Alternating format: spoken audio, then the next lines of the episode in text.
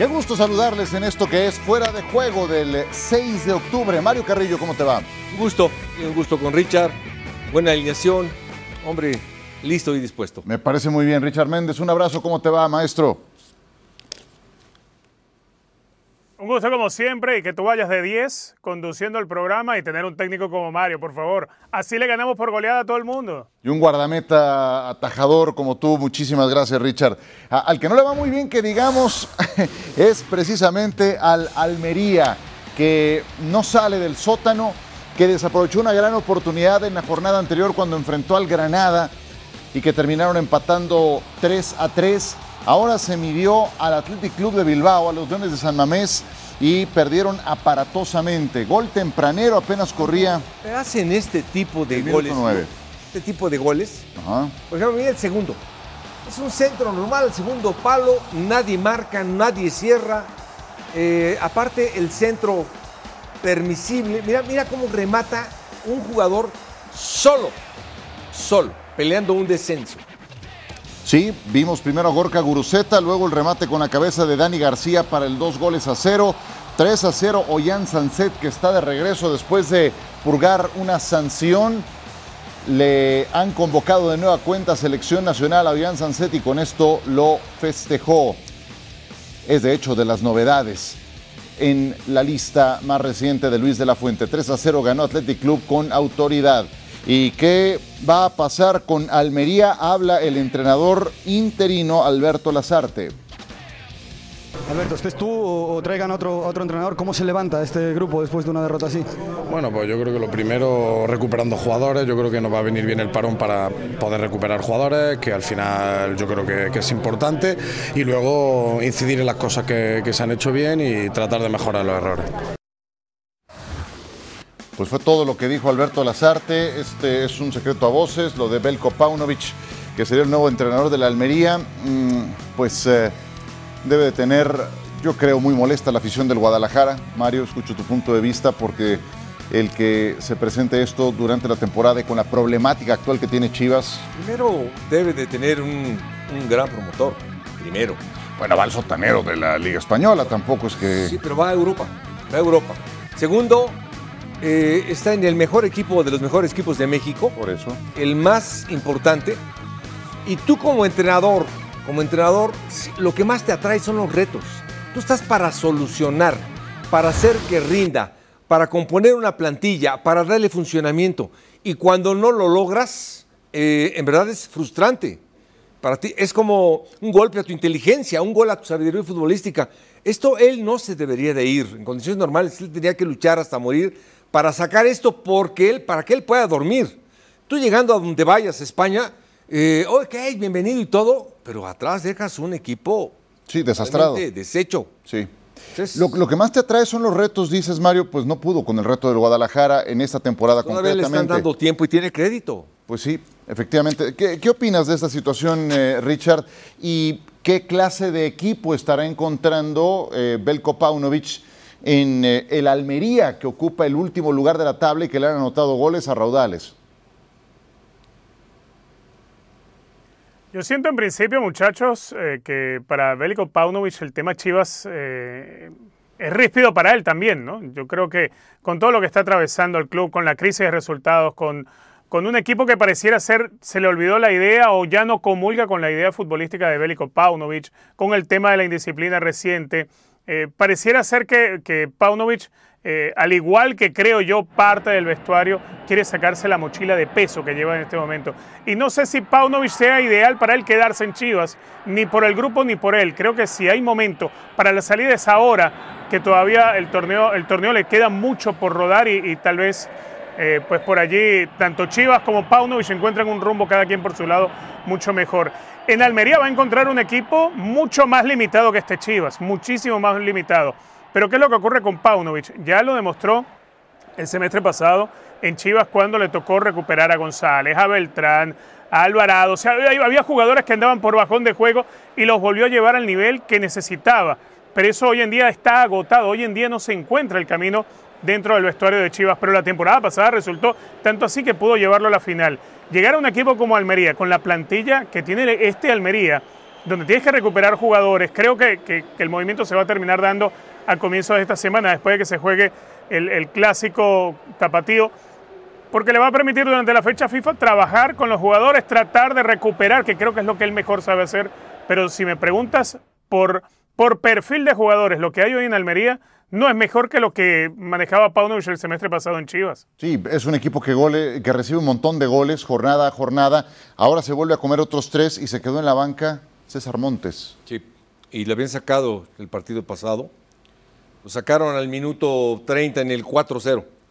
Eh, yo creo que injustamente, sin la matraca, sin la camiseta. Eh, yo creo que efectivamente él, él puede, como golpe de efecto de inicio a un equipo de fútbol, lo puede mejorar.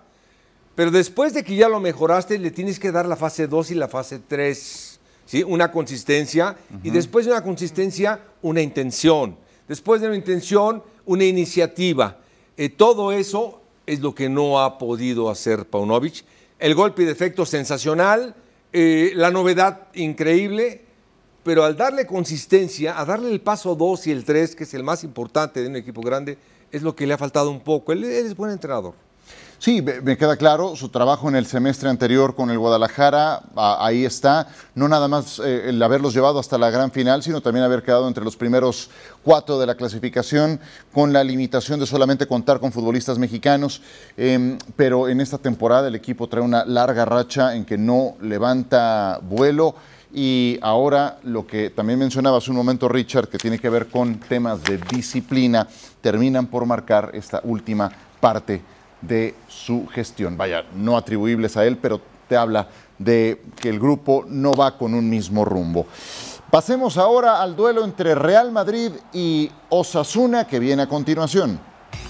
Antes les mostramos la parte baja, donde Almería tiene tres puntos. Recuerden que en España los últimos tres descienden, Celta y Granada también involucrados, pero Almería en el fondo de la tabla con el farolillo rojo. Ahí está la vez y Mallorca por ahí, ¿eh? Digo,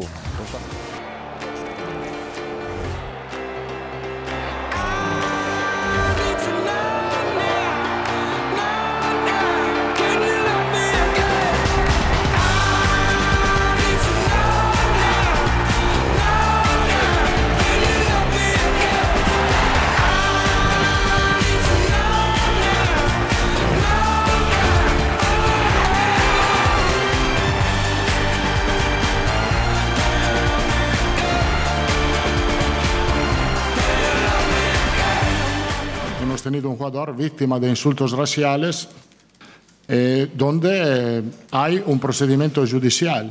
Entonces, también medios de comunicación eh, que, que, tienen, que quieren desviar el tiro de esto, me da pena y rabia. La final del Mundial tiene que jugarse en Madrid, en el, en el porque Madrid es la capital de España. Y en el Bernabéu, porque el Bernabéu va a ser el mejor estadio del mundo. Obviamente no está contento de no jugar, porque ha jugado toda la vida. Ma dicho esto, él sigue manteniendo una alta motivación, una alta eh, ilusión de aportar algo al equipo. Eh, lo que Modric aporta en el vestuario eh, no lo puede aportar nadie. Él tiene una un carisma en frente a los otros que obviamente para mí es muy importante también cuando no juegue para sus compañeros, para él no, esto lo afecta, es bastante normal. Bueno, el tema Modric lo vamos a tocar en un instante. Antes existe esta problemática para el Real Madrid porque David Alaba no alcanza a estar para este partido. Nacho está suspendido después del hachazo que dio a Porto en el partido contra el Girona y Eder Militao trae una rotura de ligamentos, él tiene para rato todavía. Y entonces el compañero de Antonio Rudiger va a salir ya sea de un contención o de un lateral izquierdo. Es o Suamení o Ferland Mendy. ¿Qué es mejor, Mario? Eh, Mendy. Primero, Lateral izquierdo, pues es lateral izquierdo, es su posición, simplemente. Es decir, y no creo que se le haya olvidado jugar. Es un buen jugador, un buen jugador, y de ese nivel no estamos al día, a ver cómo está. Es que de repente es Alaba, Alaba juega de lateral izquierdo, fino, es otro tipo de jugador. Es que eh, Camavinga puede jugar, pues sí, pero estás moviendo, estás destapando un lugar para tapar otro. Eh, Mendy, Mendy es natural para mí. ¿Tú consideras lo mismo, Richard, que es eh, Mendy esa solución que va a emplear para el partido contra los Asuna, Carlo Ancelotti? Sí, bueno, según lo- los últimos entrenamientos pareciera todo apuntar a eso, ¿no? A ver, Ferland Mendy eh, es menos, menos dócil para adaptarse a otras posiciones de lo que es eh, eh, colocar a, a, en esas posiciones. Tchouaméni ha demostrado, perdón, Camavinga ha aprendido a adaptarse al puesto de lateral por izquierda, pero yo creo que va a terminar siendo Mendy. Eh, el, el problema que tiene el francés, a ver, eh, primero que desconoce la posición de central. Creo que solamente en un par de partidos en toda su carrera tuvo que, sustituir a un compañero que fue expulsado y tuvo que ir a esa posición. No se va a sentir cómodo. No tiene la estatura para ser un central, porque tiene un metro ochenta de estatura.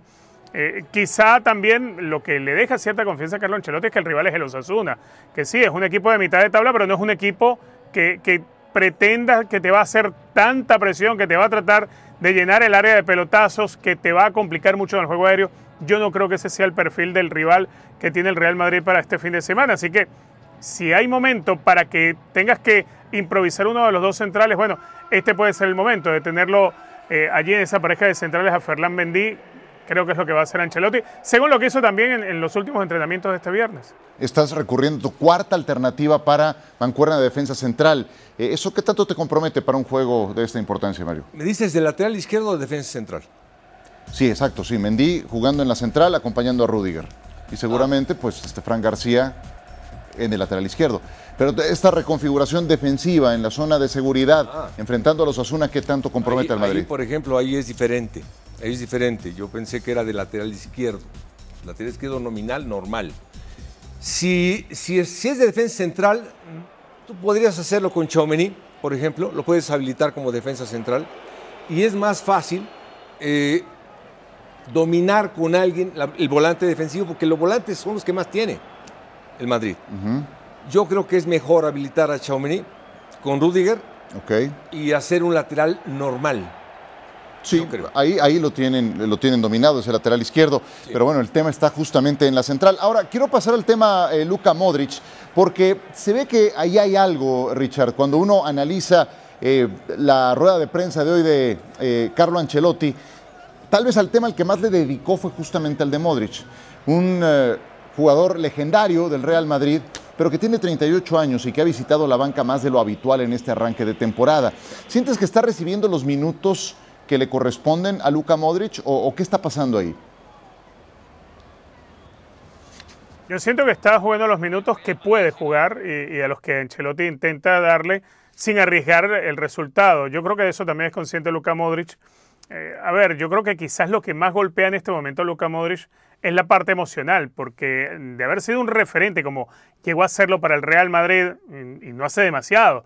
Eh, las últimas dos temporadas todavía el, el nivel de Luka Modric era tremendo. En esta ha tenido un bajón tremendo, pero es que además eh, eso se combina con lo físico, con la edad que tiene y en la, en la etapa emocional que está atravesando. Entonces creo que por eso también trata desde el verbo, desde una rueda de prensa, desde el trabajo diario, Carlo Ancelotti, de mimarlo, de tratar de, a ver, de tratar de encontrar lo mejor de Luka Modric emocionalmente, porque al final de cuentas eres jugador del Real Madrid. Cuando te vayan a estar, cuando te vayan a traer a la cancha, sea de cambio o tengas que ser titular porque hay un compañero que no va a estar, necesitas tener siempre lo más cercano a la mejor versión de Luka Modric. Y hoy, definitivamente, ni por lo físico ni por lo emocional está Luka Modric. ¿Qué tanto le afecta el esquema que está utilizando Ancelotti? Hoy no es el 4-3-3, hoy está jugando con un rombo en el medio campo donde ha encajado muy bien Jude Bellingham.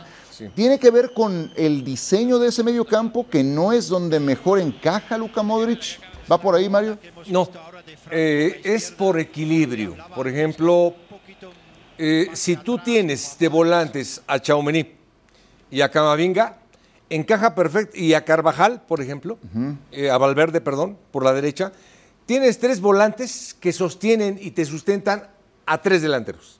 Te alcanza.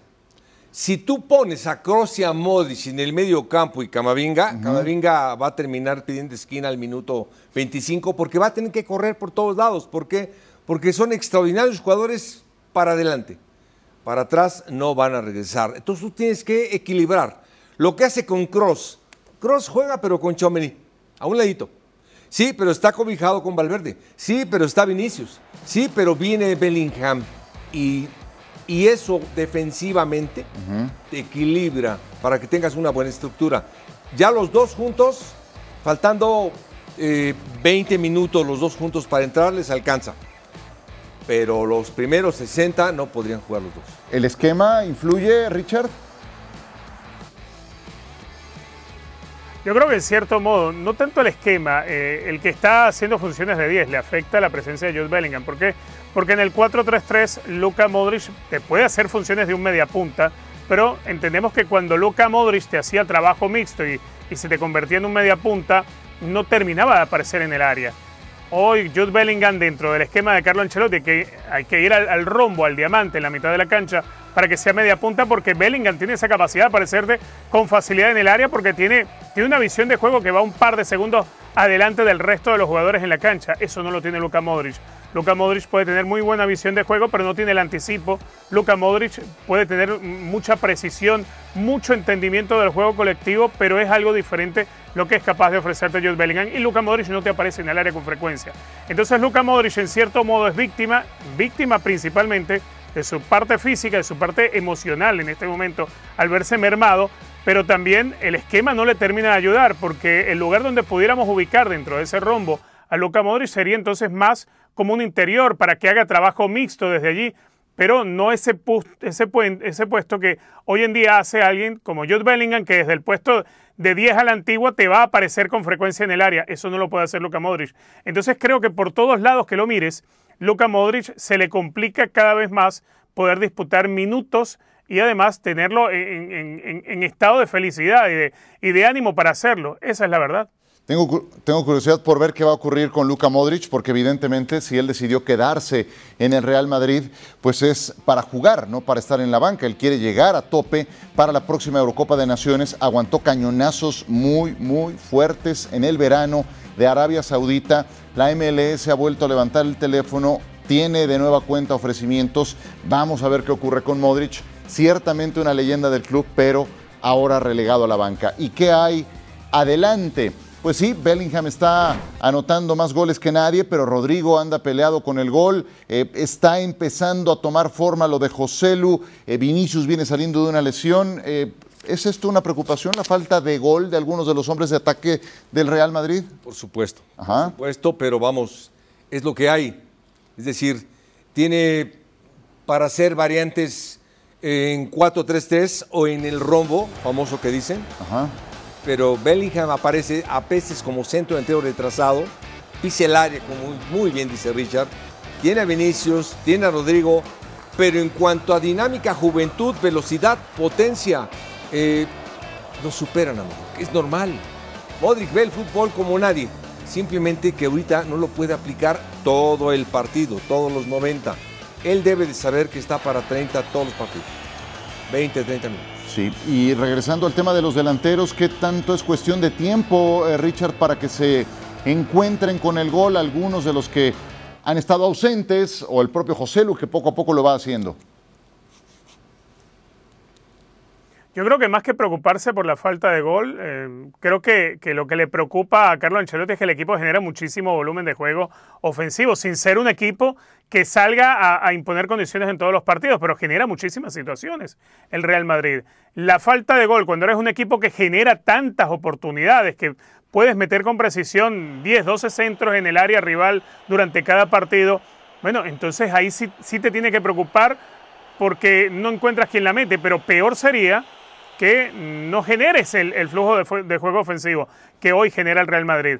Yo lo que veo es que el equipo sí sigue generando, sigue creando, sigue llegando con, profundidad, sigue pisando el área, desaprovecha montones de oportunidades, es cierto, pero cuando tienes la generación de juego ofensivo, el, hecho de la definición va a ser solamente un paso en lo que empiece a explotar, como ha ocurrido con Joselo, en lo que empiece a reencontrarse con el gol Rodrigo, en lo que Vinicius Junior termine de recuperar aquella versión la que tuvimos hasta antes de la lesión, pues eso, eso se va a ir ganando. Lo importante es que no se pierda ese, ese volumen de juego ofensivo que es capaz de generar muchísimas situaciones en el área.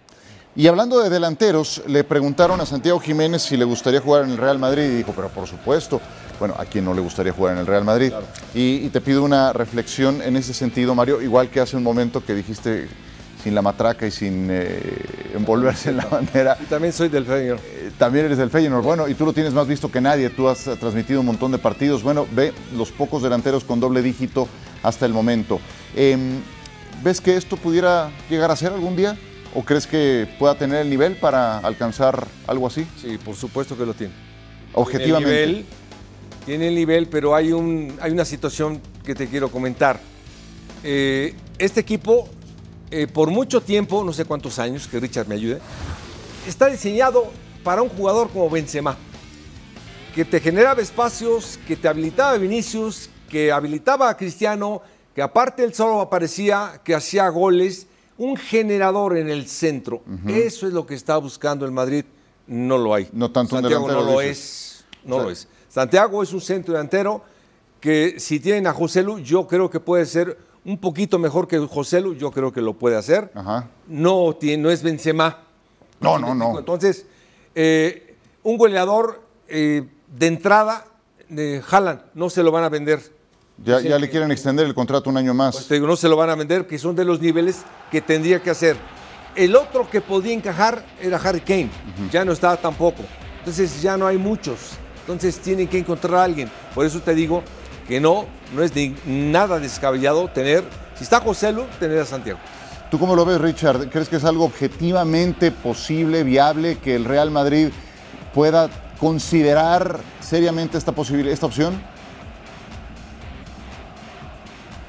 A mí no me disgusta, la verdad. Eh, a ver, yo creo que el Chaquito tiene como sacarle el puesto a José Lu si llegara al Real Madrid. Creo yo que tiene con qué, porque aparte de, su capacidad, lo que ha venido demostrando, no es casualidad lo que logró la temporada pasada, porque en esta lo sigue demostrando también. Eh, eso por una parte. Ahora, el Real Madrid se enfrenta a una situación que, es muy clara. Real Madrid y ese fichaje estrella para el que se ha ahorrado y se ha esperado en el tiempo es evidentemente Kylian Mbappé. Hay que esperar hasta el final de, de la, de la próxima temporada para poder traer a, a Kylian Mbappé. Entonces, ¿qué es lo que hoy le puede suceder al Chaquito Jiménez en caso que el Real Madrid decidiera seguir por esa, es- esa onda que ya ha soltado Santiago Jiménez en esas declaraciones? Bueno, recordemos que en algún momento durante un semestre el Real Madrid, ante la, lesión de- del Pipiti Higuaín, trajo a préstamo cuando estaba Mourinho, si mal no recuerdo, a Emanuela de Bayor, que jugó 14, 15 partidos, no sé cuántos jugó de liga, y jugó algunos en Champions y otros en Copa. Eh, con Chicharito Hernández. Chicharito Hernández no llegó para ser titular. Es más, llegó Chicharito Hernández y a ser suplente de un Real Madrid donde estaba Karim Benzema, donde estaba Cristiano Ronaldo. O sea, no era fácil ganarse un lugar allí. Y le sirvió al Real Madrid como ciertos momentos de relevo. Es más, el Chicharito eh, también llegó a préstamo. ¿Por qué no intentar al Real Madrid un préstamo? Porque no va, no va a tener necesidad de, acordar nada de aquí a la siguiente temporada cuando ya termine su campaña Kylian Mbappé con el Paris Saint Germain y pueda llegar. Entonces, ¿por qué no? A mí, a mí no me disgusta para nada. A ver, te- te- Repito, me parece que tiene la capacidad para sacarle el puesto a Lu. Te hago una pregunta más, Richard. Eh, yo me pongo a ver, la, la Eredivisie actual no es, no es la de los 80, que produjo a- al PSV campeón de Europa, ni eh, una década después que salió el Ajax, eh, que también logró con Bangal un título europeo. Hoy, hombre, el Feyenoord jugó contra el Arsenal y en 38 minutos tenía tres goles en contra. El campeón goleador de la liga holandesa la temporada pasada, Anastasios Dubicas, terminó en el Celta de Vigo. O sea, no fue opción para los grandes de España. Si llegara a ser lo mismo, Santiago Jiménez, ¿por qué tendría que ser una opción para el Real Madrid si su antecesor fue para el Celta? A ver, hay, hay un par de cosas. Ciertamente, mm, el campeonato neerlandés es muy diferente al resto de Europa. Bueno, tienes un ejemplo, Yakumakis también, de goleador, a estar en la MLS, por ejemplo. O eh, Luke de Jong, salir de, de la Eredivisie para después volver y no volver como alguien que haya triunfado fuera del fútbol neerlandés. En el caso, yo lo que aquí veo es las características que tiene Santiago Jiménez. ¿Y contra quién los comparo? Bueno, no lo voy a comparar con Benzema. No lo voy a comparar con Lewandowski, no lo voy a comparar con otros delanteros que hay en la Liga Española, no lo voy a comparar ni siquiera con delanteros en la Liga Italiana como Lukaku, no, no, lo voy a comparar con el que yo creo él le podía sacar el puesto, que es José Lu. Y si lo pongo con José Lu, yo creo que el Chaquito Jiménez le puede comer el puesto a José Lu. Claro está, cuando está Rodrigo en salud, eh, José Lu es suplente del Real Madrid. Entonces, pensando en esa posibilidad, que el Real Madrid se pudiera fijar en el Chaquito Jiménez, Chaquito Jiménez haría, haría, las, haría las veces de José Lu, no las veces de Rodrigo, no las veces de Vinicius, no ser un delantero estrella. Por eso te traía la comparación de Chicharito Hernández, no la de Adebayor. Adebayor es alguien que lo ficharon para resolver el tema de la lesión de Gonzalo Higuaín, que tuvo que venir a Estados Unidos a operarse. Pero en el caso de, de Chicharito Hernández, Chicharito era alguien que venía desde el banco de suplentes, que era revulsivo, que lo ponían a jugar, no sé, con el Celta si era colista y, ganaba el Real Madrid, a lo mejor por allí Javier metía un par de goles. Bueno, ese podría ser el rol de alguien como Chaquito Jiménez. Por eso te digo, sacarle el puesto a José Lu. Pero para mí José Lu, en el plantel estelar del Real Madrid, no es el titular. Para mí José Lu vino a suplir a uno que era suplente, a Mariano. Bueno, llegaría el Chaquito Jiménez eh, a, ganarle el puesto a José Lu Chaquito Jiménez sería el que está heredando esa posición en el banco de suplentes de Mariano y después de José Lu, si se llega a dar, obviamente. Mariano que ha jugado apenas 25 minutos con su actual equipo y nada más una pequeña aclaración, fue el PSB ciertamente de la Eredivisie el que fue goleado por el Arsenal. Real Madrid contra Osasuna, sábado 10 de la mañana, hora del este por ESPN Deportes y ESPN Plus. También es como dices, bien dices, viene un parón que se va uno muchos días, que no hay jornada y tal, y, que te ves en la clasificación más apurado o más tranquilo.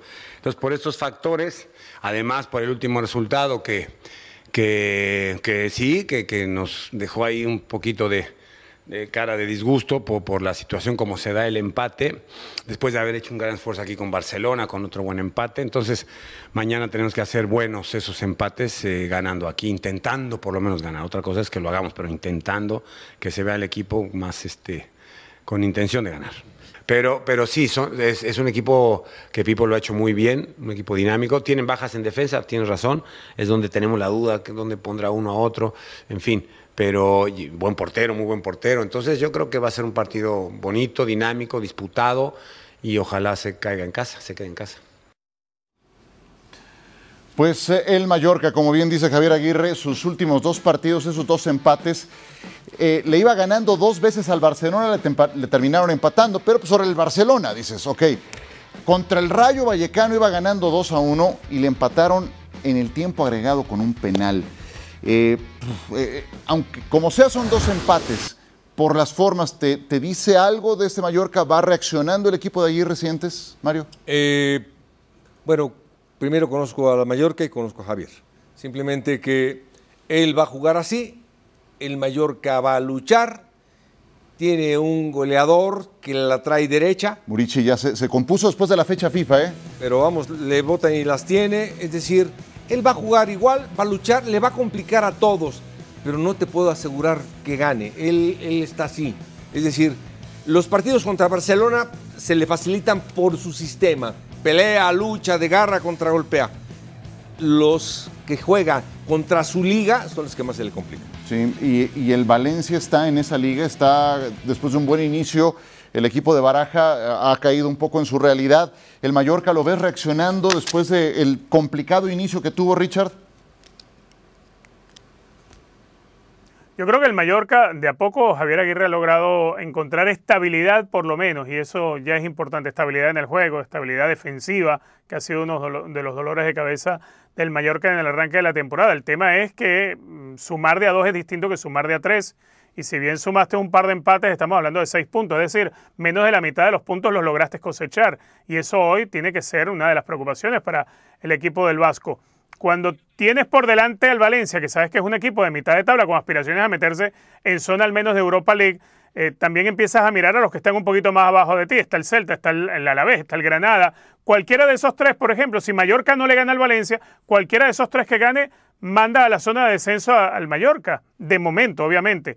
Entonces creo que hay que tratar de llevar el, balance del equipo y, la meta sería por lo menos no perder este partido frente al Valencia. Por supuesto, y bien lo dice Mario, apenas recuperó el olfato goleador Vedad Murici, que falló dos penales en los primeros tres, cuatro partidos, apenas enfocó la portería mejor, las cosas empezaron a ir bien para el Mallorca y todo eso tiene que ver con el partido que tuvo con su selección rumbo a la Eurocopa con Kosovo que anotó dos goles.